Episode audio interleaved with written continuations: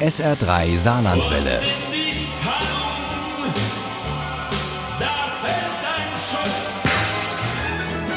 Der Krimi-Tipp.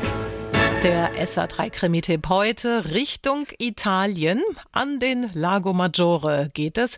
Ähm, der liegt ja nicht ganz in Italien, der liegt ja auch zum Teil in der Schweiz. Der neue Krimi von Bruno Varese spielt dort. Er heißt Wenn es Nacht wird am Lago Maggiore. Uli Wagner stellt ihn vor. Matteo Basso liebt Opern, Oldtimer und seinen Lago. Nach vielen Jahren als Polizeipsychologe in Mailand hat er die Macelleria seiner Eltern in Canobio übernommen. Nun formt er also Würste nach dem Rezept seines verstorbenen Vaters und schmettert Arien, statt dabei zu helfen, Kriminalfälle zu lösen. Aber so ganz stimmt das nicht, denn irgendwie schlittert er immer wieder in welche rein.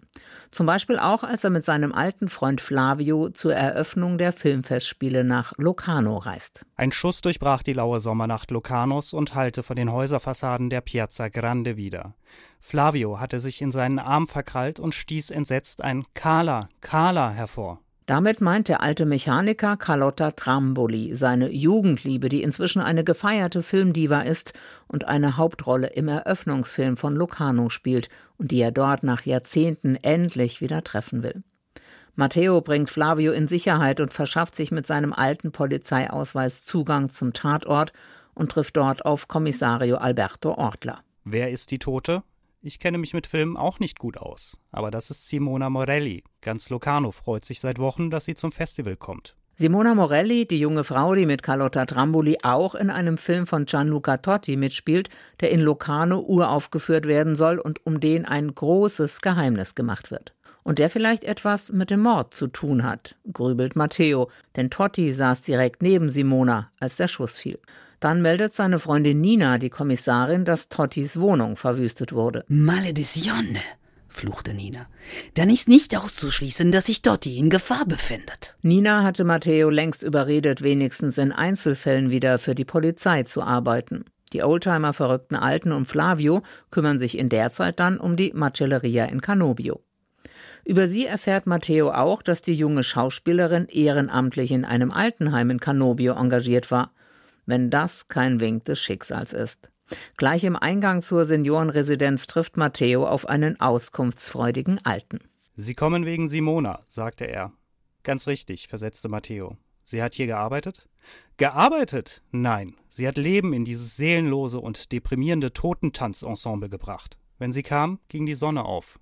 Der Lobgesang wird von der rechten Hand des Heimleiters jäh unterbrochen und Matteo auf nächste Woche vertröstet. Der Heimleiter sei verreist und nur er allein könne Auskunft geben. Aber so schnell gibt Matteo nicht auf. Er verschafft sich illegal Zugang zu dessen Büro und stößt dort auf ein Bündel Totenscheine und auf einen Brief. Simona Morelli und ihr Freund leisten eineinhalb Jahre lang ehrenamtliche Dienste in der Seniorenresidenz. Wie viele Menschen in diesem Zeitraum gestorben sind, wissen wir nicht aber in nur sieben Monaten sind es mindestens zwölf Bewohner gewesen. Und der anonyme Brief beschuldigt den Heimleiter, dass sie alle keines natürlichen Todes gestorben sind. Wenn es Nacht wird am Lago Maggiore von Bruno Varese ist ein sehr behutsamer Roman und gleichzeitig sehr packend. Das Leben und der Genuss bekommen hier eine Chance gegen die Tretmühlen. Und trotzdem wird der sehr komplizierte und verzwackte Fall um Missbrauch, Macht und das Kartell des Schweigens gelöst. Im Team. Und ein Bad im Lago Maggiore spielt dabei genauso eine Rolle wie die Handarbeit in der Macelleria. Wenn es Nacht wird am Lago Maggiore ist spannend, witzig und erfrischend. Kurz gesagt, Urlaub im Kopf. Der Krimi-Tipp von Uli Wagner, wenn es Nacht wird am Lago Maggiore von Bruno Varese, ist bei Kiwi erschienen, kostet als Taschenbuch 11 Euro. Das E-Book gibt's für 9,99 Euro. Mit ein bisschen Glück haben Sie gleich die Chance, diesen Krimi zu gewinnen in etwa ja, einer knappen Stunde. Ohne Krimi geht die Mimi nie ins Bett. Für Mimi und andere Krimi-Fans. SR3 Saarlandwelle. Hören, was ein Land fühlt.